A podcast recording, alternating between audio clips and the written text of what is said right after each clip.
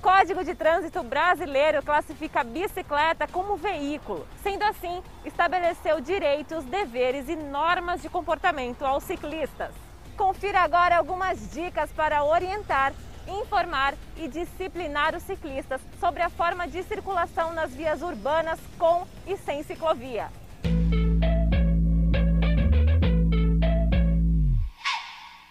Todo veículo para transitar em via pública precisa oferecer completa segurança e estar equipado conforme a lei. A bicicleta não é diferente. Instale os equipamentos de segurança obrigatórios para a bicicleta: campainha, espelho retrovisor do lado esquerdo e olhos de gato na dianteira, traseira, laterais e pedais. Por seus veículos não possuírem setas indicativas de sentido, você, ciclista, deve sinalizar com o braço em gestos todas as manobras. Mantenha a bicicleta e os freios em bom estado. Seja um ciclista defensivo, evitando se envolver em acidentes. O desrespeito às leis de trânsito e os hábitos errados de uma pequena parte dos ciclistas podem causar acidentes. Mantenha a fila única quando estiver em grupo. Onde não houver ciclovia, pedale na pista da direita, no sentido dos carros. Mas lembre-se, não se deve andar no meio-fio. Dê preferência a ciclovias ou ciclofaixas. Utilize-as. Este espaço foi construído para você. Nas calçadas, praças e calçadões, desça da bicicleta e empurre-a. Esteja atento às portas dos carros, elas podem ser abertas de repente. Pedalar é bom demais, né? Use a bicicleta para seus deslocamentos. Ela é um meio de transporte sustentável que não congestiona, não polui e ainda traz benefícios para a saúde. Fique atento a essas dicas e pedale com segurança. Até a próxima dica CT.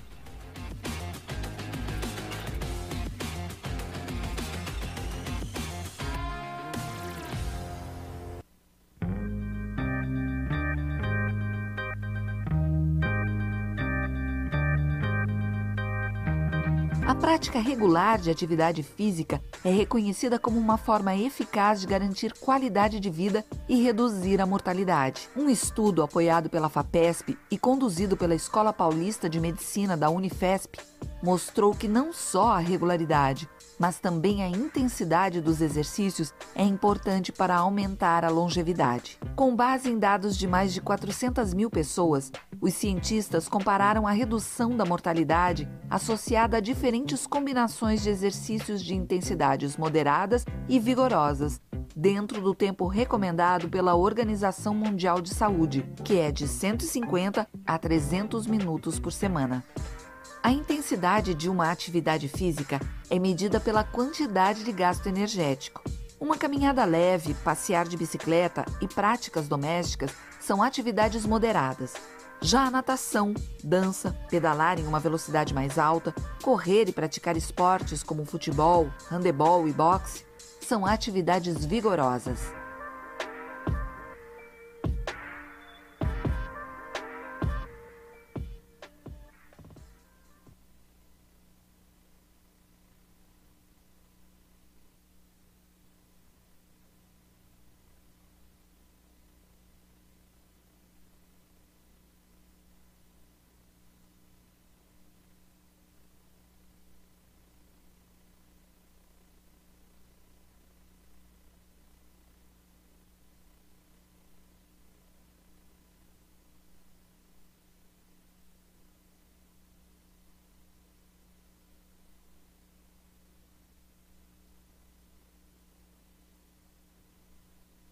O maior e mais completo hospital da região, a Santa Casa de Santos vem evoluindo a cada dia, buscando oferecer o que há de melhor em saúde para a população. Desde 2016, o hospital está sob o comando do provedor Ariovaldo Feliciano, que investiu em tecnologia, inovação e humanização dos serviços, tornando a Irmandade um dos principais hospitais do estado de São Paulo. Santa Casa de Santos, cada dia mais completa. Começa agora Jornal em Foque, manhã de notícias. Apoio Santa Casa de Santos, cada dia mais completa. Olá, bom dia, amigos internautas do Boc News. Nós estamos iniciando uma nova edição do Jornal em Foque Manhã de Notícias. E nesta quarta-feira, 21 de julho, nós estamos recebendo com muito prazer, virtualmente, diretamente de São Paulo, o médico pneumologista Ubiratã de Paula Santos, que é médico do INCOR e professor da Faculdade de Medicina da Universidade de São Paulo. Bom dia, doutor Ubiratã, obrigado pela sua presença aqui no Jornal em Foque. Bom dia a todos, obrigado pelo convite, é um prazer participar com vocês nesse programa. Muito bem. Também participa do programa de hoje o colega jornalista Fernando de Maria, que está aqui nos estúdios da Boc News TV e que vai nos apresentar agora as principais notícias do dia de hoje. Fernando, bom dia, obrigado pela presença. Bom dia, Chico. Bom dia também, doutor. Bom dia você, internauta que nos acompanha no nosso Facebook, no nosso YouTube, pela rádio Boc News e também pelo nosso site ao vivo bocnews.com, site reformulado, que você tem acesso. Então são várias plataformas que você pode nos acompanhar neste momento ao vivo aqui no, na Boc News TV. Vamos aos destaques de hoje, dia 21 de julho. Butantan entrega hoje 1,5 milhão de doses de vacina contra coronavírus ao Ministério da Saúde. Seleção feminina de futebol estreia com vitória por 5 a 0 sobre a China nas Olimpíadas.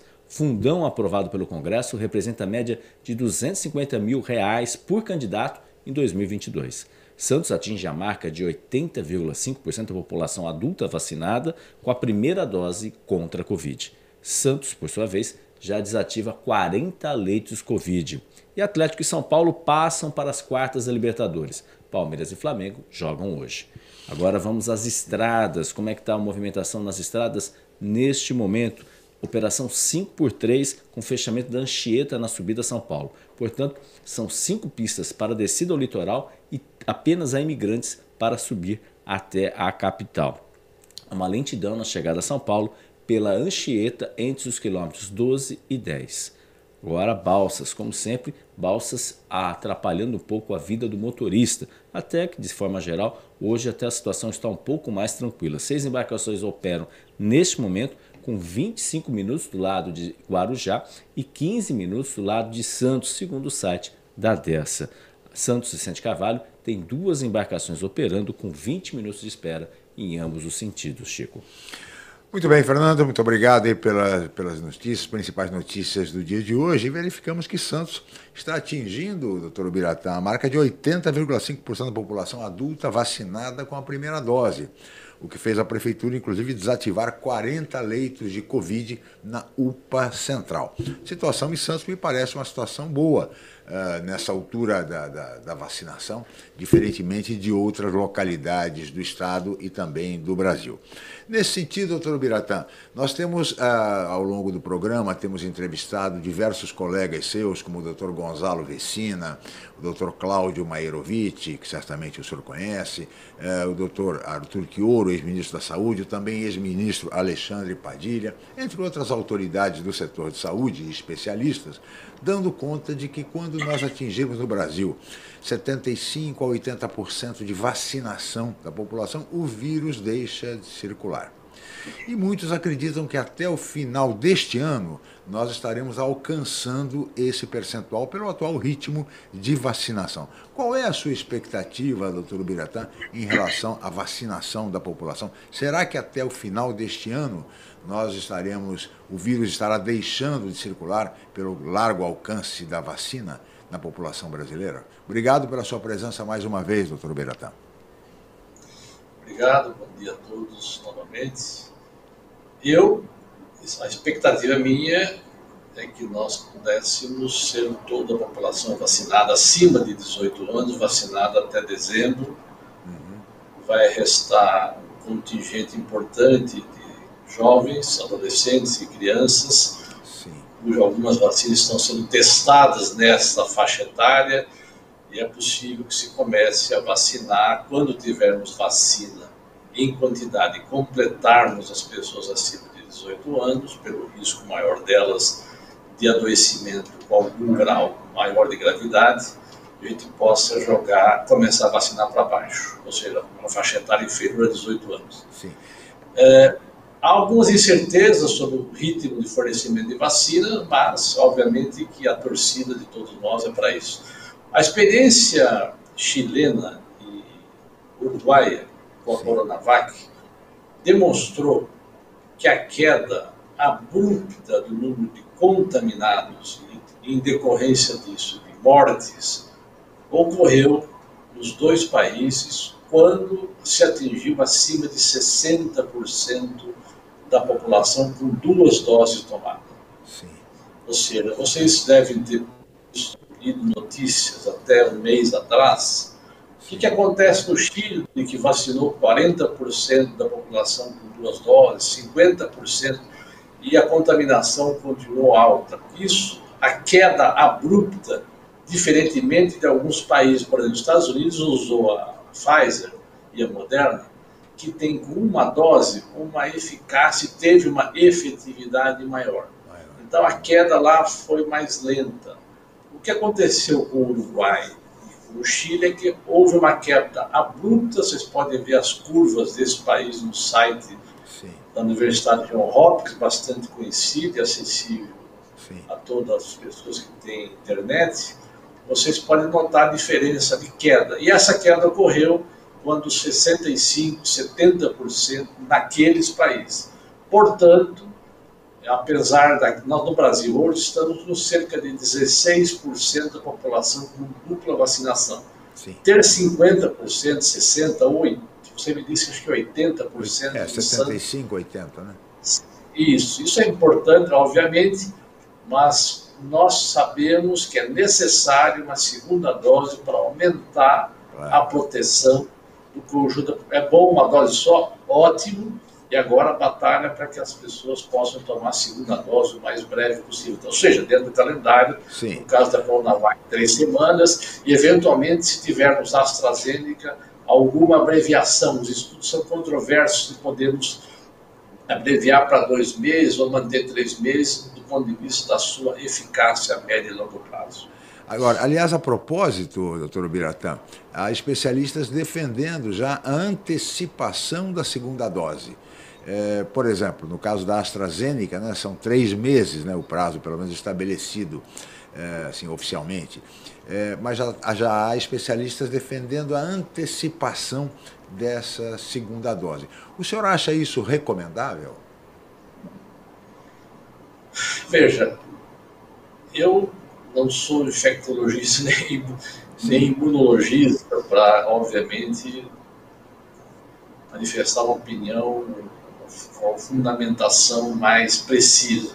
A minha impressão é que seria positivo nós anteciparmos em pelo menos um mês essa segunda dose, mesmo que com três meses tenha um ganho um pouquinho maior em efetividade porque nós precisamos aumentar a segunda dose na maior parte da população possível. Se nós anteciparmos isso em um mês, uhum. eu acho que o benefício proteção da maior taxa da população vai favorecer o controle da pandemia no Brasil. Entendi. Então, portanto, com dois meses já teríamos, uma, uma, evidentemente, um alcance maior e avançaríamos na questão da vacinação. Porque também, da mesma maneira, doutor é, também é, comenta-se muito a necessidade já, inclusive já um calendário é, preparado para a terceira dose da, da vacina é, em janeiro do ano que vem, ou seja, é, há, um, há, muita dúvida ainda em relação a isso.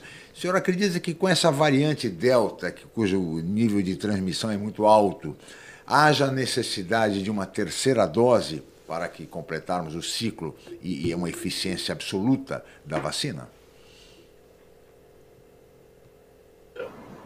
Isso, os estudos ainda não demonstram tempo de imunidade que essas vacinas em uso estão uhum. funcionando Sim. no nosso organismo eu acho que os países, no caso o Brasil, devem se preparar para a terceira dose. Não deve deixar para tomar essa decisão de preparar para essa possibilidade para o ano que. Ou seja, toda a estratégia de contratos, estimular a produção de vacina nacional, seja a Butanvac ou, ou a aquisição de vacinas internacionais, deve ser especialmente porque essas vacinas que estão sendo testadas agora, ou as mesmas vacinas uh, anteriores, já em uso há, há, mais tempo, como a própria Pfizer, a Moderna, a Coronavac, etc., elas vão sofrer algumas adaptações com essas variantes novas do vírus para eventualmente aumentar a sua eficácia, a sua efetividade quando aplicada na população. Então, é uma possibilidade muito plausível, embora não tenha ainda uma recomendação formal, seja da Organização Mundial da Saúde ou da maior parte dos ministérios de saúde dos países, do Ministério do Norte, por exemplo, e mesmo aqui. Aqui é uma guerra entre o Ministério da Saúde aqui em São Paulo, que é um absurdo que isso vem em prejuízo da, claro, da, claro. da,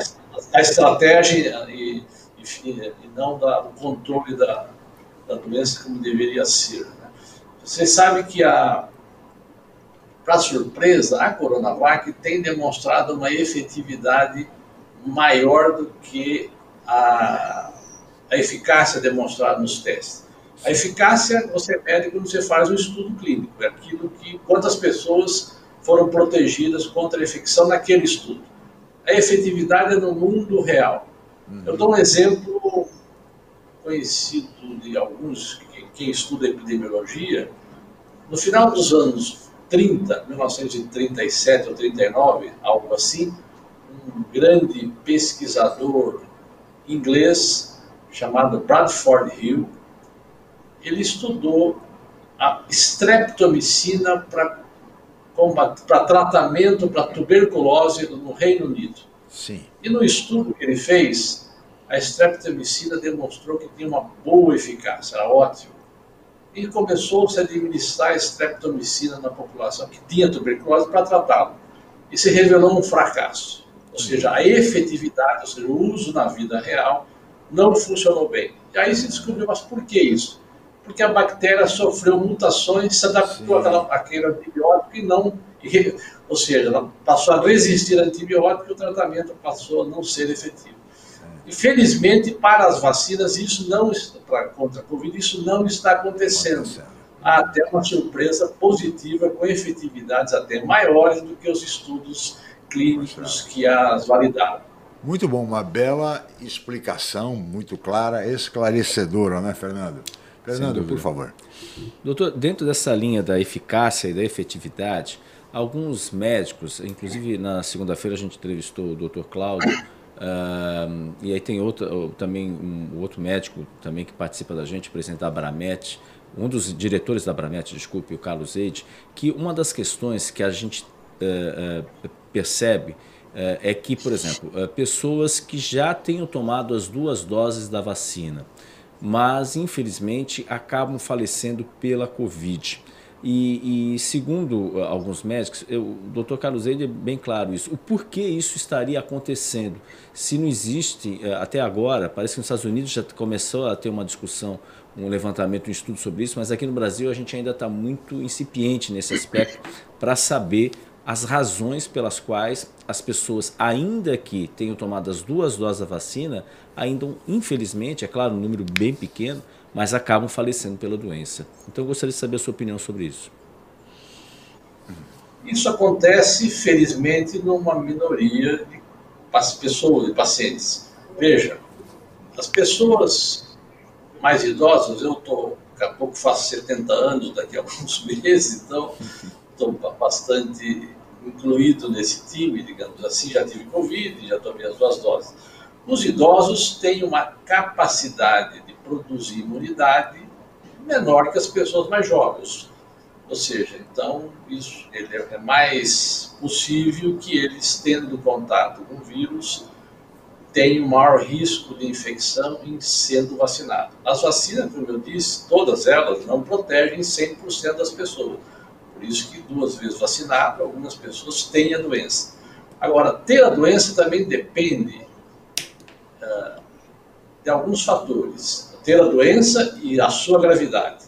Por exemplo, eu estou aqui numa sala no estudo do coração fechada e, e entra uma pessoa com Covid. Aqui não tem, digamos, tem ventilação artificial, mas imaginamos que não tivesse nada aqui. Entra uma pessoa aqui, fica aqui 15 minutos ou mais e ela tem Covid. Eu estou sem máscara e ela também Depois de 15 minutos ou mais, ela, ela com Covid, na, nos primeiros semanas, 10 dias de Covid, ela pode transmitir muito. Eu vou inalar uma quantidade de vírus muito grande. Quando eu inalo uma quantidade de vírus muito grande, se eu, eu posso não conseguir dar conta daquela quantidade de vírus e a doença se instala. Principalmente se eu não estiver vacinado. Se eu estiver vacinado, eu consigo dar uma, uma boa conta. Em geral, domino isso. Mas algumas pessoas mais idosos, mais obesos, com diabetes, algumas comorbidades, se, se acontece isso, elas têm mais dificuldade. Por isso, uma das estratégias fundamentais, aqui onde eu estou, onde vocês estão, é ter uma troca de ar muito grande, além dos quando os ambientes estão fechados, tem pessoas juntos, haver uma renovação de ar acima do que era previsto anteriormente. Que eu tenho que diluir a concentração de vírus. A concentração de vírus por metro cúbico é que determina, é muito importante para adquirir e para a gravidade da doença. Uhum. Veja, nós respiramos 12 a 15 mil litros de ar por dia. Eu preciso de oxigênio para o coração bater, as minhas mãos que estão aqui mexendo, meu cérebro funcionar. Eu dou uma corridinha, subo o andar. Eu inalo 15, 10 a 15 mil litros de ar. E no ar vem tudo que porcaria que tem, poluição, produtos bacterianos e a gente não pega infecção toda hora, tá certo? Nós temos uma certa proteção. Agora, quando entra um agente novo, nós não temos uh, familiaridade com ele, uma concentração elevada, o nosso organismo não consegue dar conta. Uhum. Não, sem dúvida. Uh, Quer complementar, Fernando? Não, tem, tem também participação já de internauta, aqui pois o Cecílio então. Melo. Então Para quem já tomou as duas doses da Coronavac, é preciso uma nova dose? É a pergunta do Cecílio Melo e o Paulo Eduardo Costa, presidente do Instituto Histórico e Geográfico de São Vicente, mandando um abraço aí, considera o senhor um excelente profissional aí. Mas a pergunta do Cecílio Melo. Veja, não há indicação de uma terceira dose. Houve no início, ah, os, as pessoas idosas estão pouco protegidas.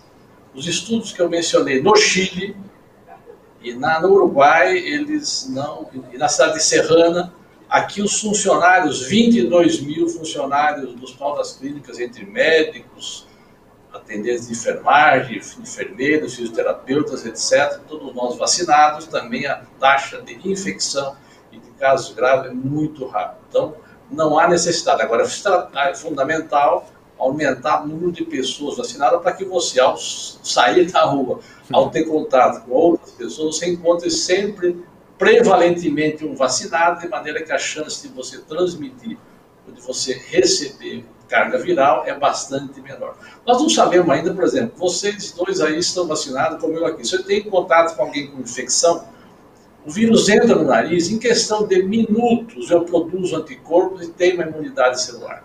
Aquilo que eu falei antes, se a concentração for muito grande daquele, daquilo que eu inalo, aquela produção de anticorpos, ou os anticorpos que já estão circulando, isso varia muito os anticorpos circulando de pessoa a pessoa, mas que quando não está circulante, o estímulo ao contato com o vírus, ele produz rapidamente o estímulo da memória imunológica adquirida pela vacina para uma doença anterior, rapidamente eu controlo a doença, com maior dificuldade, se eu tenho comorbidades, muito mais idoso, e obviamente uma carga viral foi importante, mas reduzindo ah, respondendo a pergunta do Cecília, não há indicação até o momento de uma terceira dose. A indicação é completar a segunda dose no maior número de pessoas. É isso que vai proteger a todos nós, os mais idosos, os com comorbidades, etc.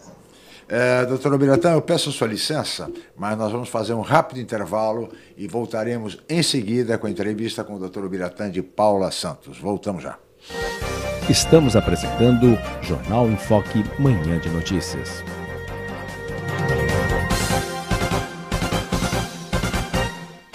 O maior e mais completo hospital da região, a Santa Casa de Santos vem evoluindo a cada dia, buscando oferecer o que há de melhor em saúde para a população.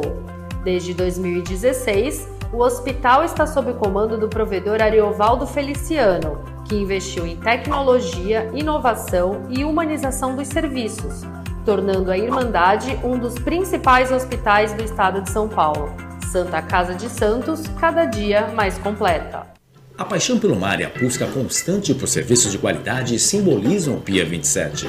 Com a melhor rampa para embarcações em Guarujá, o espaço tem 8 mil metros quadrados e oferece vários serviços. Além da guarda de embarcações, o Pia 27 disponibiliza transporte próprio para a transferência dos seus clientes com saída na ponta da praia em Santos. Faça uma visita programada. O Pia 27 funciona de segunda a segunda com folga às quartas-feiras. Pia 27, um novo conceito em marina. Ah, felicidade. Dá para ver por aí em um olhar, um sorriso, até mesmo em um gesto. A gente enxerga felicidade em toda parte, basta querer. Por isso, é importante cuidar do seu olhar. Assim você não deixa de apreciar o que a vida tem de melhor. Raposo Oftalmologia, a gente entende de olhar. Estamos no pior momento da pandemia mas para auxiliar uma parcela da população menos favorecida. Estamos lançando uma campanha: Vacina contra a Fome. Quando chegar a sua vez de se vacinar, você poderá doar qualquer alimento da cesta básica, arroz, feijão, macarrão, no próprio posto de vacinação. Mas não é obrigatório, é opcional. Ajudar ao próximo também é uma forma de salvar vidas. Voltamos a apresentar Jornal em Foque, Manhã de Notícias.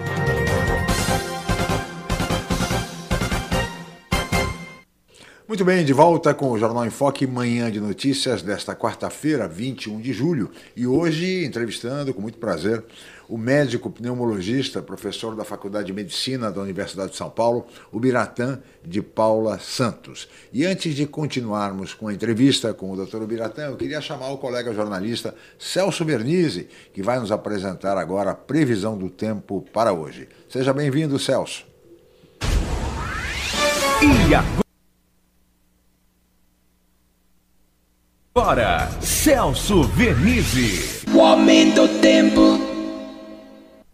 Olá, amiga, olá, amigo. O frio diminuiu um pouquinho, mas só um pouquinho. Ainda está gelado o amanhecer em vários lugares. Foi gelado, continuará gelado nos próximos dias, mas diminuindo a graduação aí da geladeira, ficando menos frio e amplitude térmica acontecendo. Isso quer dizer que as temperaturas vão começar a subir durante o dia com sol e vão chegar a máximas um pouco maiores. Também não é tanto assim. 21 a 22 graus no litoral. Sob o sol à tarde, até gostoso, mas depois que ele vai embora, vem aquele friozão. A massa de ar frio, poderosíssima, vai passando em direção ao mar e a partir de amanhã vai começar a trazer mais nuvens pela manhã em toda a orla marítima de São Paulo.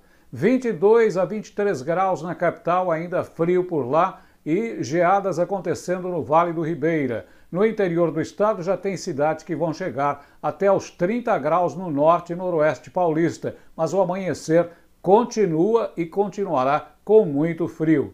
Um grande abraço a você, amiga, a você, amigo. O aumento tempo. Muito bem, muito obrigado, colega jornalista Celso Vernizzi, o nosso homem do tempo.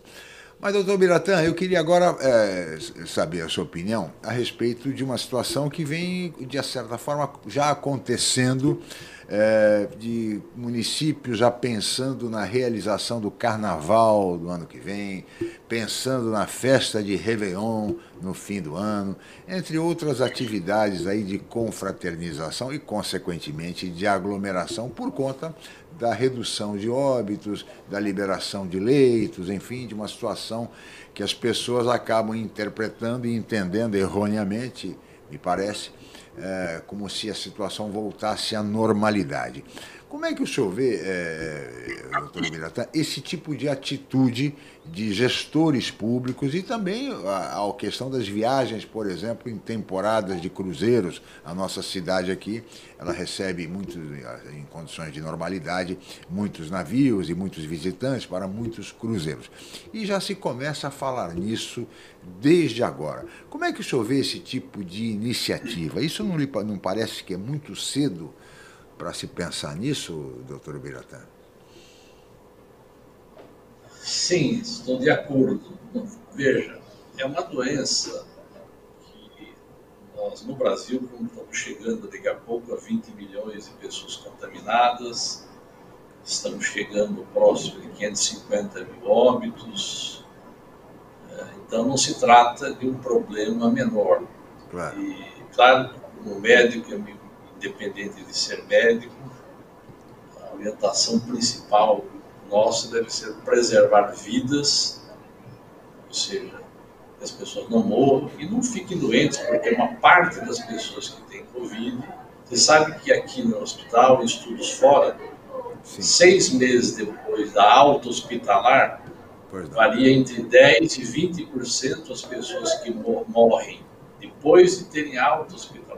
Ah, um terço das pessoas, em média, fica com sequelas relevantes seis meses depois. Sim. Por isso que até quando a gente fala, olha, existem 18 milhões de recuperados no Brasil. Recuperados não há, precisa qualificar o que a gente chama de recuperados. Foram as pessoas que não morreram na fase aguda da Covid. Mas, como eu disse, aqui dos internados aqui no nosso hospital, 12, foram 12% os seguidos que morreram em casa depois que tiveram alta hospital. Então, nós estamos falando de uma doença que tem uma transmissão elevada e uma letalidade alta é prematuro, nós devíamos, na minha opinião, ter uma cautela para podermos fazer, recompor a nossa economia, atividade, a nossa sociabilidade, que é fundamental para a nossa vida, Sim. uma certa cautela e calma. Não deveríamos pensar em carnaval nem em Réveillon neste momento. É preferirmos termos um Réveillon e as, e as festas do São João do, no meio do ano que vem para frente, Sim. com maior segurança, porque temos uma nova onda que vai ser um desgaste maior para a sociedade, para as pessoas, para as famílias e, obviamente, para a economia, que essa atividade de sanfona abre e fecha, e cria uma imprevisibilidade para a produção, para o trabalho, para o emprego. Então, acho isso que não, não deveríamos trabalhar com essa orientação. Uhum. Nós agora estamos reduzindo o número de pessoas infectadas consequentemente óbvio. É o melhor momento, Lascala e, a, e todos que nos veem, que nos ouvem, para que cada Secretaria Municipal de Saúde faça uma vigilância dos casos que aparecerem com muita, muito rigor. Quando nós temos muitas pessoas contaminadas no município, fica muito difícil eu pegar cada contaminado que vem Sim. na unidade de saúde ou no PS e verificar, escuta, quais são as pessoas com quem você teve contato na última semana? Ah, ele cita quatro, cinco. Aí eu vou atrás desses outros, testo os outros, deu problema, pergunto para aquele que deu problema, deu positivo. Quem são as pessoas? Eu vou atrás. Quando tem muitos pacientes, isso fica muito complicado. Agora, quando a epidemia reduz, é um momento chave, estratégico. Claro. Aí estamos aqui em São Paulo, em qualquer cidade do Brasil, para que cada caso você faça vigilância para controlar a transmissão. É o que se faz uhum. em países que conseguiram um bom controle da pandemia no mundo todo. Sem dúvida, essa é uma iniciativa importantíssima e tem que ser feita mesmo. Fica aí a recomendação do professor Ubiratã de Paula Santos aos nossos secretários de saúde. Fernando e Maria. Doutor, tem a pergunta da Raquel Alves, jornalista. Tem havido uma desconfiança em geral com relação à Coronavac. O, ao que o senhor atribui esse discreto e qual a sua opinião a respeito? Pergunta da Raquel Alves. Bom, que a Coronavac é uma boa vacina. Ela dá uma é muito poucos efeitos colaterais comparado com as outras que menos tem das aplicadas aqui no Brasil. Embora os efeitos colaterais da outra são raros, bastante suportáveis, uhum. todas elas devem ser utilizadas e as pessoas utilizarem quando chega a sua vez de vacinar. Ela tem, os estudos demonstrou que ela tem uma eficácia um pouco menor do que as outras, mas a efetividade, como eu disse, uhum estudos feitos no Chile, estudo no Uruguai que vacinaram grande parte da população, estudo na cidade de Serrana feito pelo Instituto Butantan, aqui no hospital, ela ajuda a proteger muito, especialmente contra casos graves e óbvio. É 100% a proteção? Não é. Nenhuma das outras vacinas não é. Todas essas vacinas, por enquanto, têm aguentado tranco com as novas variantes. É possível com essa variante Delta. O problema da variante Delta, como foi a P1 aqui, é que ela tem uma multiplicação rápida. Lembra que eu falei de carga viral? Sim. Se eu pego uma variante que se reproduz muito rápido, quando eu respiro, olha, eu transmito o vírus, não é só quando eu espirro ou tenho tosse, é quando eu falo, Sim. é quando eu respiro, porque eu falei que nós respiramos 10 a 15 mil litros de ar por dia. Se o ar entra, ele solta, senão estouraria, é isso qualquer um de nós. Claro. E quando eu, eu exalo, mesmo sem estar falando, os vírus são nanopartículas, eles saem na fala, é claro, eles saem mais, ele sai simplesmente pelo ato de respirar, sem falar. Quando eu falo, sai mais. Por isso que eu, eu vou no restaurante, tiro a máscara, várias pessoas sentadas, um com Covid e o resto não. O fato dele estar sem máscara e falando aumenta mais do que se ele tiver mudo. Se ele tiver mudo, também contamina. Se ele fala, mais ainda. E se ele espirra, obviamente, eu tosse um pouco mais. Né? Então, nós temos que tomar essa precaução é, é, combinada com a vacinação. Eu não acho que é uma boa vacina, não há necessidade, eu não recomendo, acho que é deseducativo, não é solidário entre nós. Olha, não vou querer tomar essa, vou querer tomar outra. Veja, se eu chegou a minha vez, tem coronavírus, tem Coronavac e o meu vizinho tomou a Pfizer, ótimo, porque ele vai ficar protegido mais um pouquinho, talvez, do que eu, com a primeira dose. E, mas eu, ele é, é, um cidadão brasileiro, faz parte do meu bairro, do meu prédio. Então nós temos que ter essa, nós vamos enfrentar essa doença com o esforço de todos nós, coletivo. Não vai ser correndo atrás de um posto de saúde de uma cidade para outra que nós vamos dar conta. Eu sei que é uma ânsia, um problema para a gravidade da doença, as pessoas ficam preocupadas. E, infelizmente, a, presidente da República criou muito atrito com a vacina do Butantan, do governo de São Paulo, e aí criou, aumentou, eventualmente, desconfiança de uma parte das pessoas com relação à vacina. Eu recomendo que isso seja desfeito. Se a vacina tiver ainda em Santos para tomar a segunda dose, por favor, vão tomar a segunda dose, vocês vão ficar com uma boa proteção. A efetividade tem demonstrado ser maior do que a eficácia do estudo, como eu disse no começo da entrevista. Muito bem, o importante é vacinar. todas as vacinas, braço, né? todas as vacinas são importantes. Fernando. Tem o Cecílio também perguntando que é a melhor forma de renovar o ar, o ar-condicionado ou a abertura de janelas e portas, mas acredito que o senhor já tenha respondido, né? Quanto maior, maior a, a circulação, circulação, do ar, melhor, né? Portas e, e janelas, né? Exatamente, né? Doutor, eu gostaria de saber, eu sou como pneumologista, né? E, e a gente sabe que às vezes, uh, uh, infelizmente, uh, o pulmão é o, é o órgão que é a porta de entrada aí mais afetado e, obviamente, isso provoca efeitos nos demais órgãos. Só para os internautas entenderem, o que, que acontece no pulmão uh, de uma pessoa infectada pela Covid em relação a outras doenças, por exemplo, doenças pulmonares? Só para o nosso internauta entender o impacto que, que esse vírus provoca no, nos pulmões. Veja, é, quando você fala outras doenças pulmonares, provavelmente infecciosas, né? as, as outras doenças pulmonares infecciosas fora as doenças virais, as doenças bacterianas, as doenças fúngicas provocadas por fungo, elas, na maior parte dos casos, elas se, o nosso organismo consegue combater com as defesas chamadas a imunidade natural. Todos nós, quando nascemos e ao longo da nossa vida, a gente vai construindo a nossa capacidade de combater infecções. Tanto é que eu falei, a gente respira 10 a 15 mil litros de ar por dia, eu trabalho no hospital o tempo todo e não fico doente toda hora, não tenho pneumonia toda hora, porque nós temos uma imunidade natural, que é aquela imunidade não seletiva. É o primeiro exército, quem chegar que é inimigo, ele ataca. Agora, algumas doenças, essa imunidade natural, ela não dá conta. Ou seja, as doenças são muito agressivas, porque especialmente doenças virais, como o vírus é uma partícula muito pequena, uma nanopartícula, ele se acaba comprometendo o pulmão todo e os dois pulmões. Ele não se aloja especificamente como fungo e bactérias, preferencialmente em algumas regiões do pulmão e dá uma pneumonia que a pessoa identifica numa radiografia ou numa tomografia e habitualmente é bem localizada.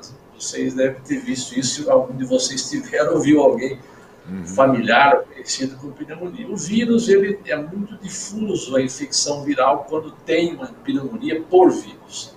Então, tem uma característica que ele acomete o conjunto do pulmão e não uma localidade específica, como a própria tuberculose.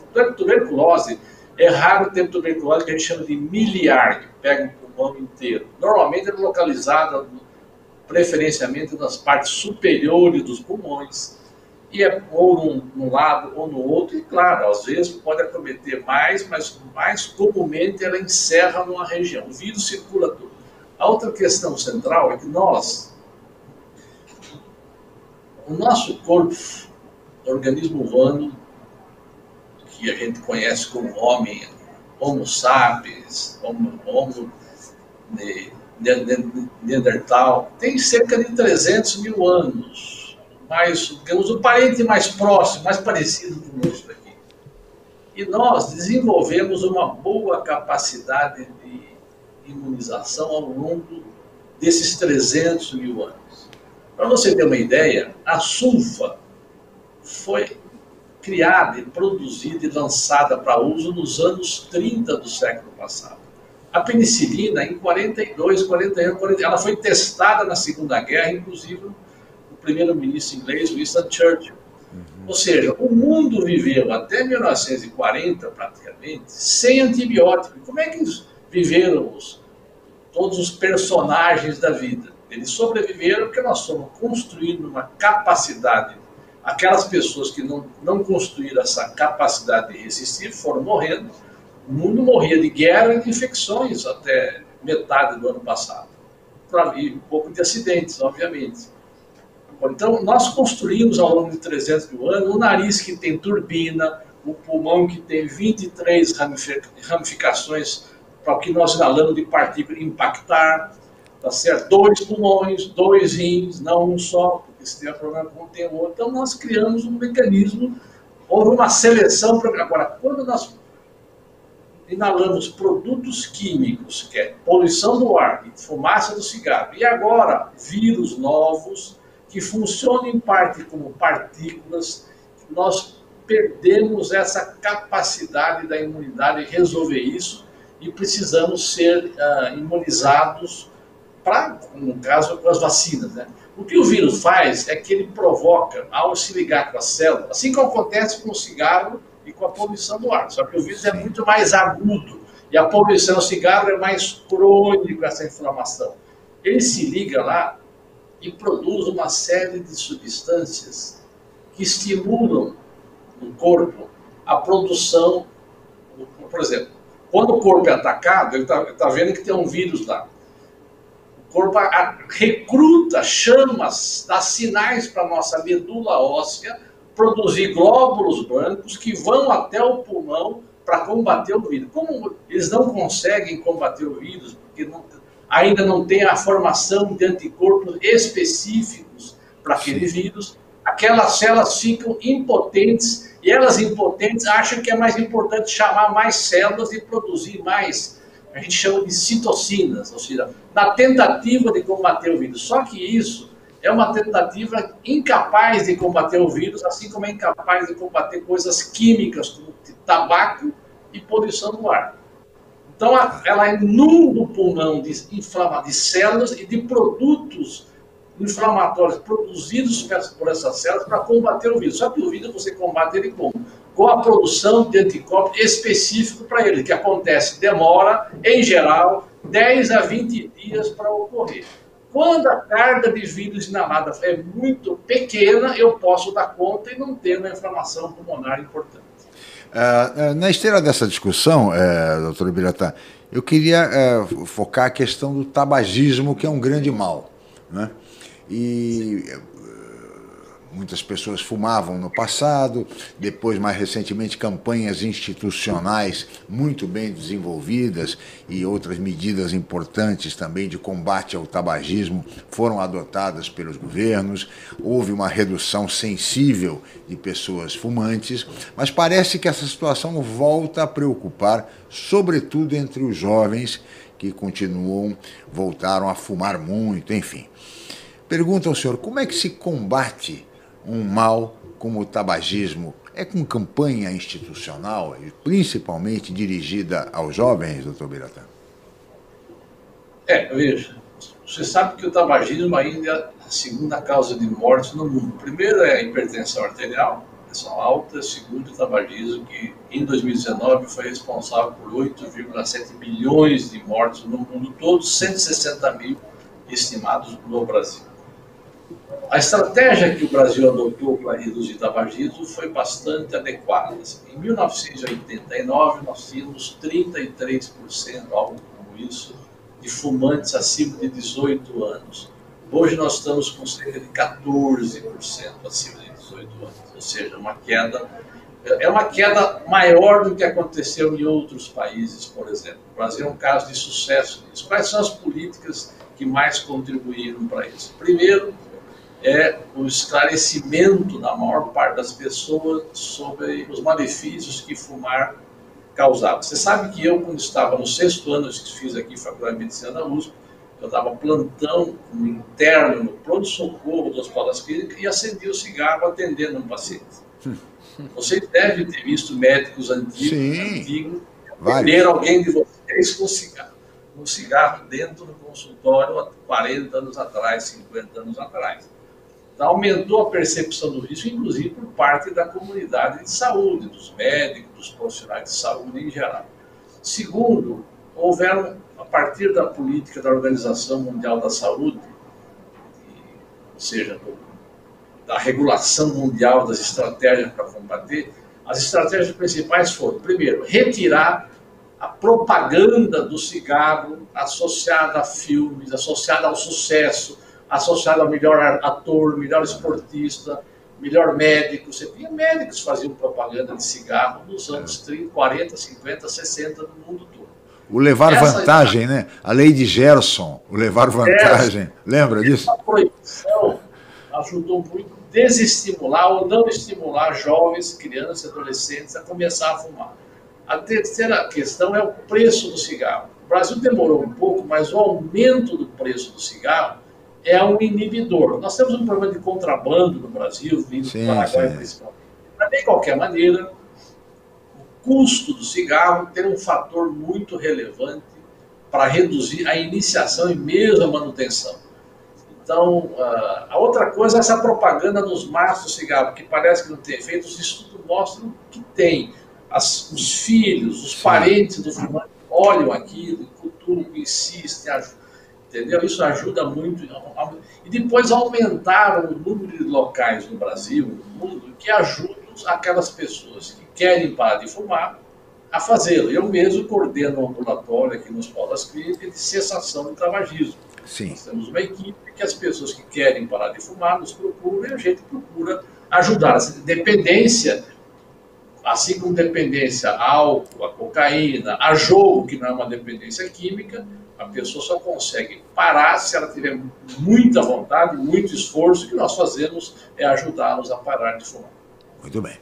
É, esse é o caminho mesmo, é uma necessidade de vontade, né? A pessoa precisa que desejar parar de fumar, parar de beber, de jogar, enfim, de todos esses vícios. Doutor Miratã, eu peço a sua licença mais uma vez, nós vamos para mais um rápido intervalo e voltaremos em seguida com o Jornal em Foque. Estamos apresentando Jornal em Foque, Manhã de Notícias.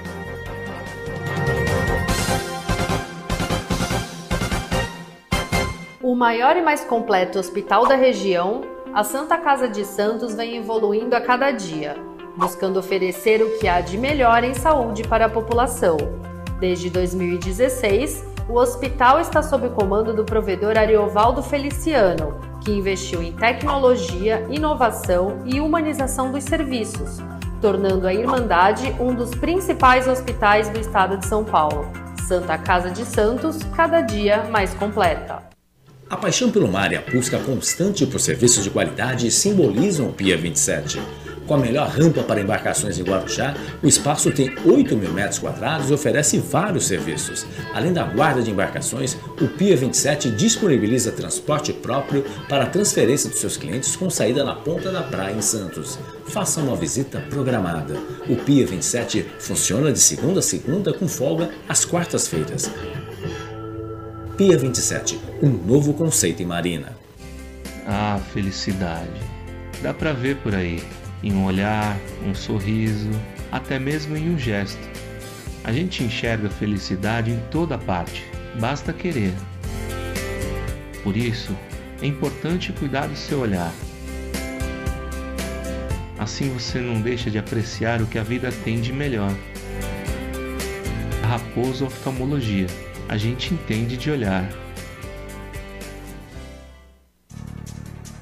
Com mais de 25 anos de tradição, o Grupo Enfoque Comunicação é referência em pesquisas, especialmente eleitorais, na Baixada Santista. Os resultados obtidos após a abertura das urnas servem de referência para campanhas e análises da opinião do público junto aos governantes. E a Enfoque também realiza consultas para empresas, escolas e outros segmentos privados. Consulte a Enfoque Comunicação para fazer a sua pesquisa. Os resultados irão te surpreender. Ligue 13 3326 0509 ou 3326 0639. Enfoque Comunicação. Tradição e credibilidade em pesquisas há mais de 25 anos. Voltamos a apresentar Jornal em Foque, Manhã de Notícias.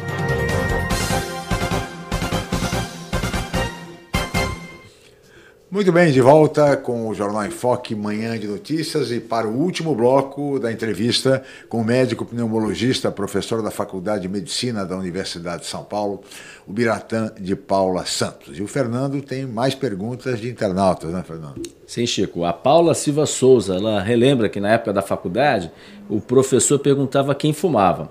E aí, para quem fumava, ele, ele falava assim: ah, vocês vão morrer de câncer no pulmão. E para quem não fuma, vocês vão morrer de câncer no reto. Ele está correto, segundo a, a, pergunta da Paula Silva Souza. E o Antônio Carlos Ferreira. Bom dia. É verdade que parando de fumar o pulmão se recupera? Aí, doutor Biratã. Vamos lá. É, claro, esse professor deve ser muito antigo, né? Imagino. O tabagismo se você pensar, em que moram as pessoas que fumam? Infarto agudo do miocárdio, acidente vascular cerebral, a gente chama de doença pulmonar obstrutiva crônica, que é o enfisema e bronquite crônica, e os cânceres. O cigarro dá câncer na língua, na boca, no nariz, no esôfago, no estômago, no fígado, no pâncreas, no rim, no colo, no colo, na próstata, na, no, no colo de útero, e leucemia, ou seja, o tabaco, ele, como ele entra no, no pulmão e circula os seus produtos no corpo todo, são 74 cancerígenos identificados na Nossa presença da fumaça do tabaco. E por isso que dá câncer em vários locais, porque algumas substâncias, por exemplo, benzeno, é muito associado à leucemia. Outra substância mais ao pulmão, outra mais ao câncer no rim. Como tem 74, além de ter alguns quatrilhões de radicais livres por tragada, ele causa um estrago muito grande. Essa história que contou, obviamente, na minha opinião, é uma história mais anedótica, obviamente, é, é, me, parece. Não? Eu, uh, Fernando, a segunda pergunta, eu era do Antônio Carlos Ferreira, sobre a, se o pulmão se regenera, se ele se recupera naqueles que deixaram de fumar. Né? Os estudos mostram que você tem benefício ao parar de fumar em qualquer tempo. Por exemplo, parar de fumar diminui o risco de complicações durante e após uma cirurgia que precisa de anestesia geral, por exemplo. Sim. Melhora a cicatrização. Uma pessoa que tem câncer de pulmão, estava fumando até outro dia, se ele para, para de fumar, o efeito da quimioterapia, do tratamento daqueles casos que não, são curativos, é muito melhor do que se ele continuar fumando. Então você tem benefício em qualquer tempo. Agora, os estudos, em 1950 foi publicado o primeiro estudo epidemiológico sobre tabaco e câncer de pulmão. A partir desse estudo feito na Inglaterra, eles seguiram todos os médicos do Reino Unido por 50 anos. O que eles verificaram, assim como um estudo com 500 mil norte-americanos e com um milhão de mulheres no Reino Unido mais recente, é que cada década que você posterga em parar de fumar, você sempre tem benefícios, mas nunca fica zerado, digamos assim. O que, que significa isso? As pessoas que param de fumar, até, mesmo que elas tenham fumado dois maços por dia, dos 18 anos até os 35 anos, ou seja, um fumante importante, se ele para de fumar até os 35 anos, a tendência é que ele fique igual a, um a uma pessoa que nunca fumou. A cada década, se ele demorar para parar de fumar aos 45 anos, tem benefício? Tem, mas nunca fica igual, nunca fumante. Se parar com uns 60 anos, tem benefício? Tem, mas nunca. Ou seja, quanto mais precoce você parar de fumar, os estudos mostram que a, a precocidade é em torno de 35 anos de idade para ficar igual a um nunca, pessoa que nunca fumou.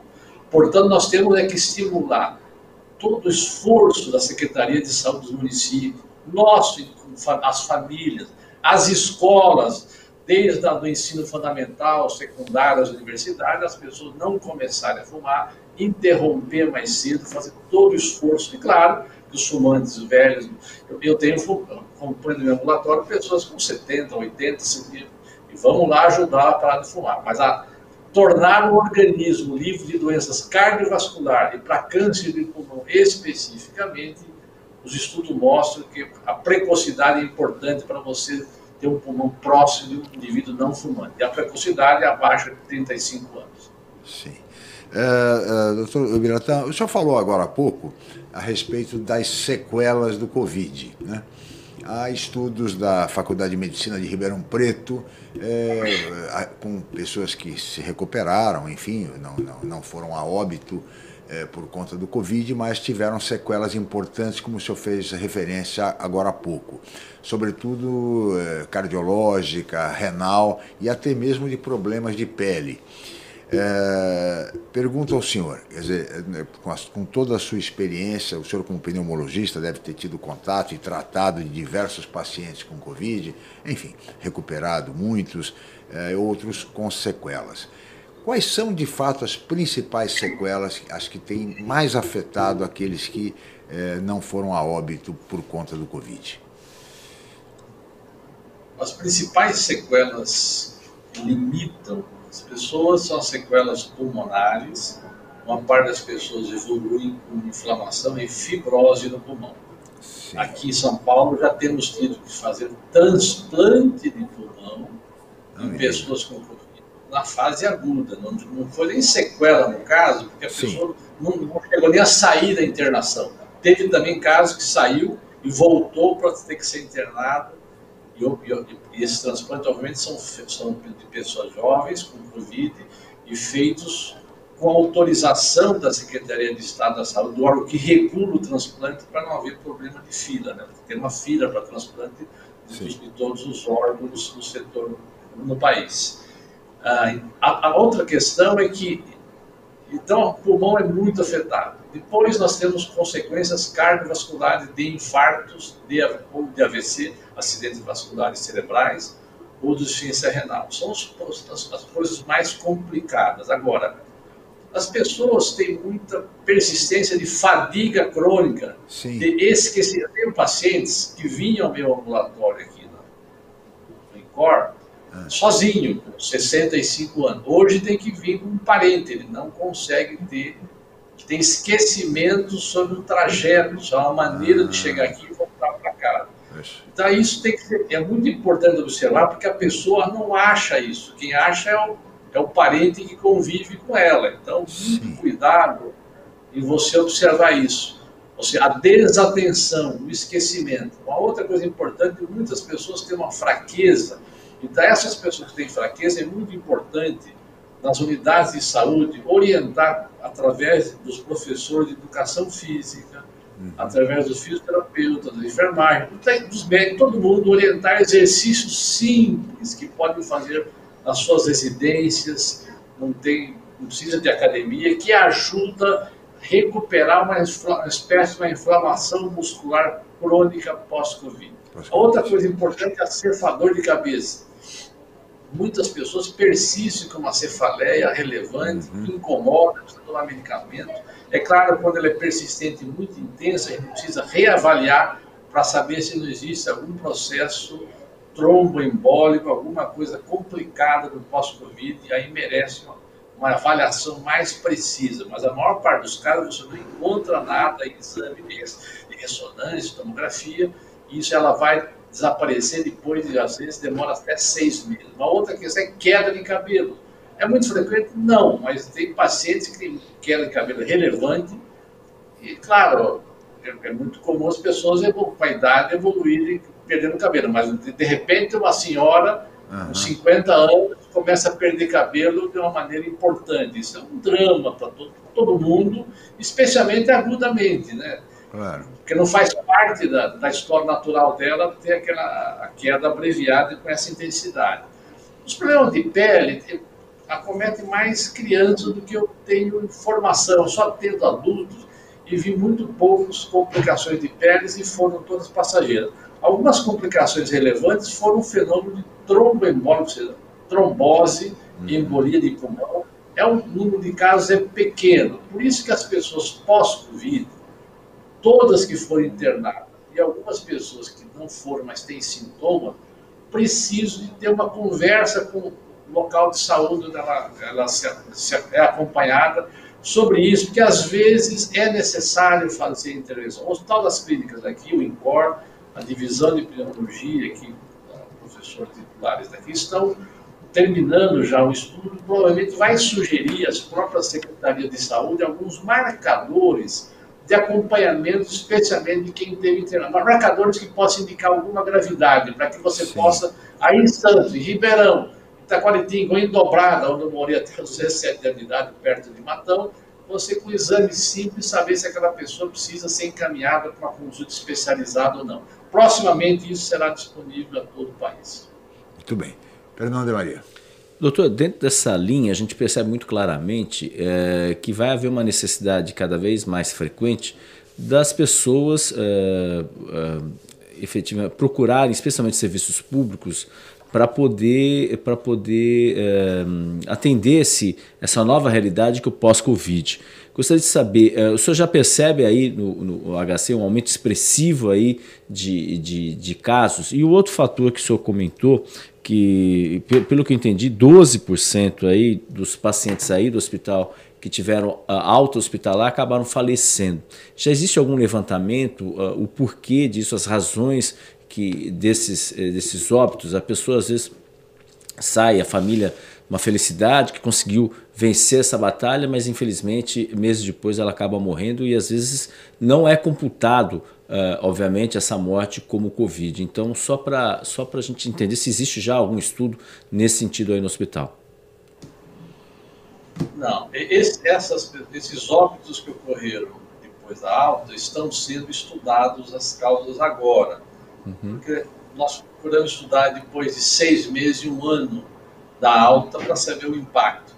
Essa, nós não achávamos isso, o mundo não achava que ia ter sequelas crônicas. A experiência das pandemias anteriores, da SARS e MERS, pelo, pelo tipo de coronavírus diferente desse, é que as sequelas quase não ficaram nada, sequelas pulmonares, toda a inflamação pulmonar não ficou, não restaram com fibrose no pulmão, as pessoas não tiveram comprometimento sistêmico, quase, foi muito discreto. Então, não, havia uma expectativa, até seis meses atrás, por exemplo, que as sequelas não seriam permanentes, desapareceriam até o três, entre três e seis meses no máximo. E, para surpresa, infelizmente, isso não aconteceu. Eu não sei ainda informar a causa dos atestados de óbito aqui em São Paulo, dos pacientes que tiveram alta aqui no hospital. Isso está sendo objeto de estudo ainda. O que, que nós temos sendo observado agora?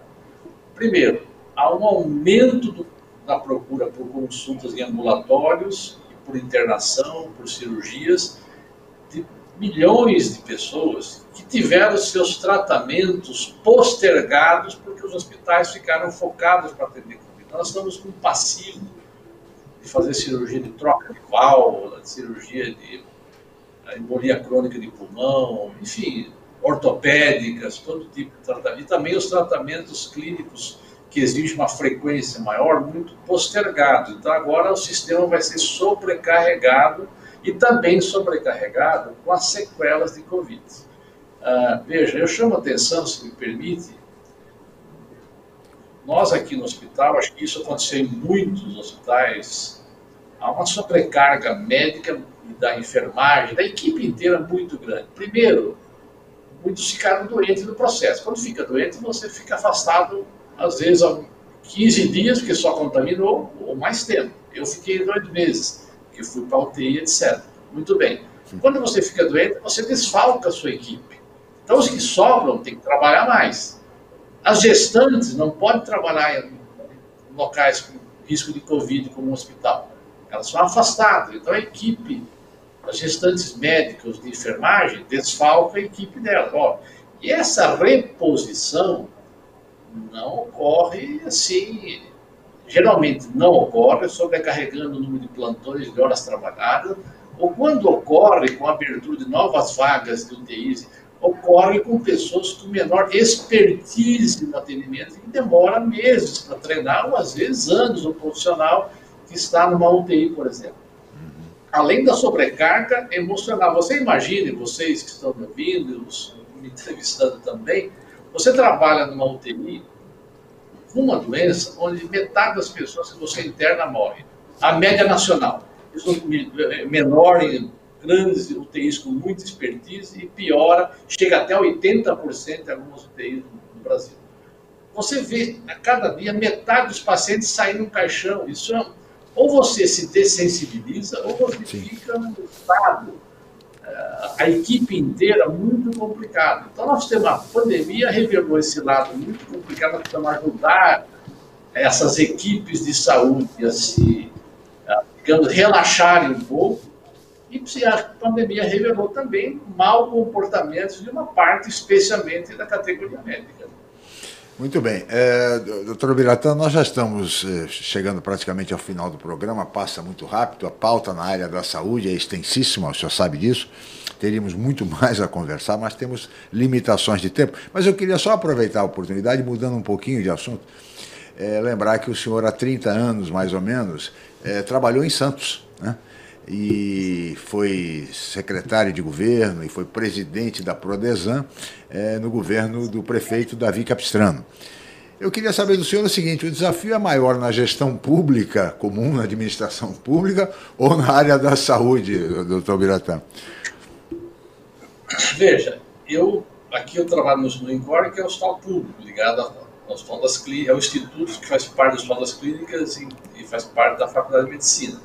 E eu aqui não tenho nenhum cargo de gestão, eu sou, tenho um cargo de médico, médico. E dou aula na faculdade e faço atendimento, tenho meus ambulatórios no qual sou responsável, então eu não tenho as atribuições de gestão que eu tive aí durante a vida. Eu, eu tenho muito perfil executivo e aceito desafios, já aceitei vários assim. Aí quando estava aí, interrompi minha, minha carreira médica por quatro anos, né?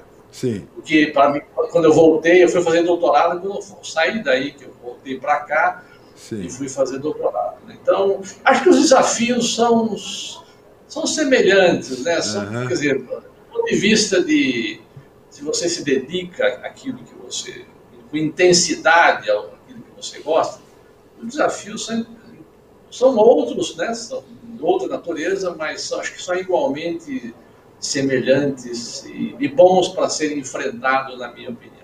Sem dúvida. E o Brasil precisa realmente, tem imensos desafios, uh, sobretudo agora na área da saúde e também na área da educação. Nós sempre dizemos aqui no programa a necessidade, a relevância do retorno às aulas presenciais para que as crianças voltem à escola crianças não fiquem, crianças muitas vezes que não têm acesso à internet, ao Wi-Fi, à aula remota, enfim. Eu acho que é, é, esse é o grande esforço de todos, de todos, de todas as pessoas e de todos os segmentos, em favor da saúde e em favor da educação. Fernando, mais alguma coisa ou, ou, vamos liberar o doutor Biratã? A gente está tentando também, aqui com a assessoria do, do Guilherme Boulos, para ver se ainda consegue entrar no ar aí, que ele está várias atividades aqui, aqui em, em Santos, Santos né? também, né? Mas, uh, doutor, é, é, eu acho que é, que é interessante a sua, a sua fala aí nesse sentido para poder esclarecer especialmente as pessoas sobre uh, as consequências né, da, dessa doença, essa doença grave que a gente tem. Né, e, e, e uma, uma fato que acontece bastante também, segundo dados que são divulgados até pelos cartórios, existe muita gente comentando que Uh, uh, uh, muitos casos que são óbitos que são lançados colocam a culpa na Covid. E não necessariamente as pessoas morrem só pela Covid, mas em decorrência uh, de outros fatores também. O senhor acredita que isso possa estar acontecendo ou, ou, ou, ou o senhor acha que não? Hum. Veja, as pessoas podem ter comorbidades crônicas e ter Covid, obviamente elas são mais suscetíveis e a Covid funcionou, digamos, fator determinante final daquele órgão. Ou seja, eu tenho doença coronariana, de repente eu acendo um cigarro, tenho aumento da minha viscosidade agudamente do sangue e tenho um infarto agudo. O que, que foi o responsável? É o cigarro ou a doença coronariana que eu já tinha antes? Sim. Entendeu? Então, agora, eu não acredito que tenha uma distorção de relevância no registro de dados. Acho que é bastante razoável que ah, os testes são bem registrados. Claro, nós temos uma perda de qualidade a nível central de informações no Ministério da Saúde, menor nos estados, bem menor, os estados não tiveram mudanças drásticas na sua estrutura de saúde, nem os municípios. Mas não acredito que isso seja uma coisa relevante. Hoje chama atenção a estimativa da Índia. Parece que relevante no mundo, até agora identificado, parece que a subnotificação em 10 vezes o número de óbitos ocorrido na Índia, a confirmar as notícias divulgadas hoje. Imagine. É, o senhor falou em Ministério da Saúde e isso impõe uma, uma, uma última pergunta, que seja, viu, doutor Viratã? São tantas. São tantas, que é a questão da CPI da Covid. O senhor, evidentemente, está acompanhando. Eu lhe pergunto, essa CPI, ao final, ao cabo, vai responsabilizar alguém por, esse, por essa situação no Brasil, por esses 500 e tantos mil óbitos, por essa falta de planejamento que vivenciamos, denúncias de corrupção, enfim. Alguém, ao final, será responsabilizado na sua avaliação, doutor Biratã? A CPI tem elementos e vai responsabilizar. Se isso vai ter consequências e se aprovado o relatório no Congresso, já é uma, acho que aí é mais difícil. Sim. Mas dentro da comissão da CPI, pelos relatórios, pelas audiências que têm sido realizadas, é impossível eles não fazerem nenhuma associação de responsabilização pelo número de óbitos e doentes pelos procedimentos todos que ocorreram no Brasil. Agora, é, é mais incerto a, a situação do Congresso, porque isso tem implicações diretas em ministros importantes, muito ligados ao presidente da República e ao próprio presidente da República maior. Sim. Então, isso depende muito do, da evolução política claro. do país para que o resultado da CPI seja acatado e levado em conta não pelo Congresso Nacional. Até porque, né, doutor Biratã, temos eleições daqui a um ano e pouco e, por Sim. incrível que pareça, a campanha já foi antecipada. A campanha presidencial já está na rua todo fim de semana. É, passeio de motocicleta para lá, é passeio de motocicleta para cá, enfim.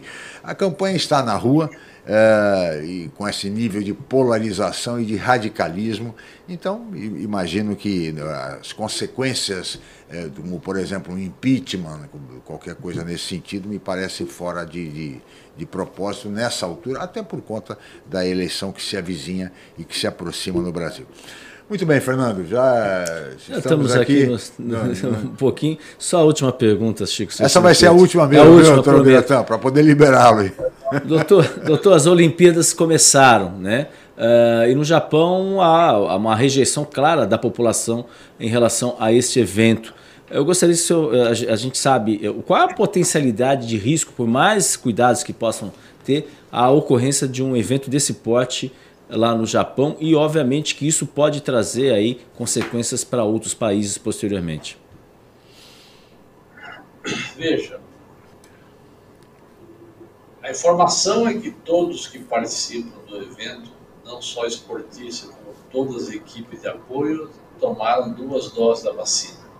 Sim. É, eles, os eventos são fechados. Ou, eu não sei se todos, se tem algum público reduzido, algum tipo de evento.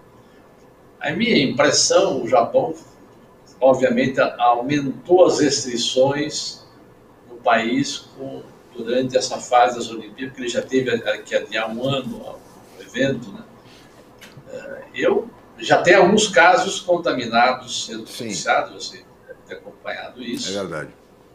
O problema maior que ocorre nisso é contaminação entre pessoas que vêm de locais com variantes diferentes. E quando elas voltam para os seus países ou para dentro do Japão, Sim. porque depois, é, eventualmente o medo do país, o medo da China, o medo do Japão, os países que têm controle maior da transmissão do que vários outros países, como o Brasil, por exemplo, é com relação a isso.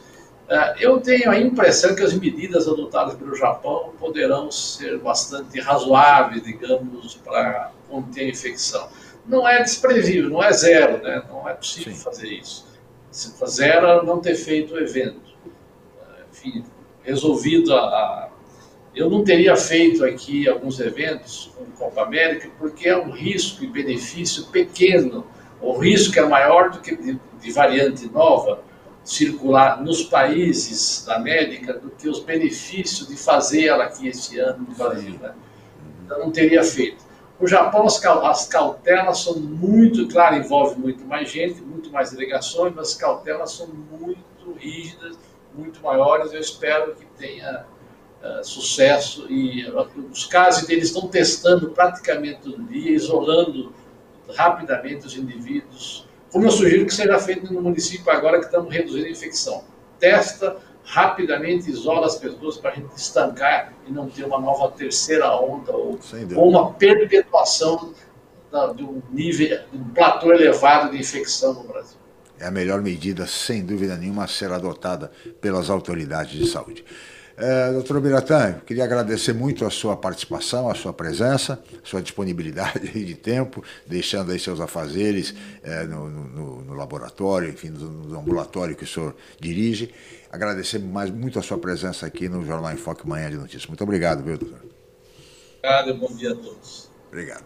Obrigado, Fernando, pela participação. Obrigado, mais Chico. Uma vez. Obrigado também ao doutor Ubiratã e você, internauta, que nos acompanhou pelas redes sociais. Até e a próxima. estamos tentando trazer, é importante dizer, trazer, trazer aqui para participar o Guilherme Boulos, candidato, praticamente candidato do PSOL ao governo de São Paulo, né? pré-candidato, pelo menos. Ele está fazendo agenda aqui na, na região, a gente, né, é, obviamente, uma pessoa que, que a gente, é, como importante, uma figura pública a ser entrevistada. Ele vai em vários veículos de comunicação, a gente também está tentando ao vivo, né?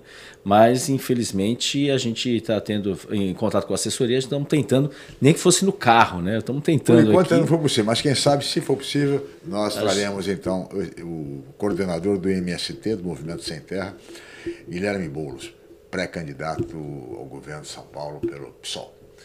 Fernando, obrigado. Obrigado, obrigado Chico, a você, amanhã. Felipe, a equipe técnica e especialmente aos amigos internautas pela atenção, pela audiência, pelo, pelo carinho. Amanhã estaremos de volta em mais uma edição do Jornal em Foque Manhã de Notícias. Muito obrigado e até lá.